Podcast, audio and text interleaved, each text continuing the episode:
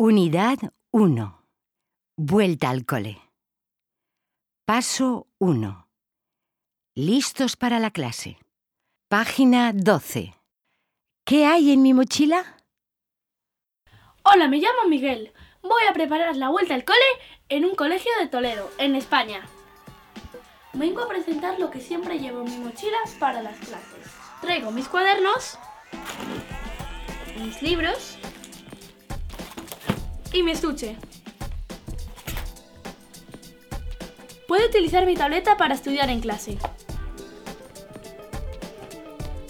Mi móvil me sirve para comunicarme con mi mamá si es necesario. También traigo mis gafas. Una calculadora para la clase de matemáticas. Los lápices. Tres marcadores. La agenda. Y una regla.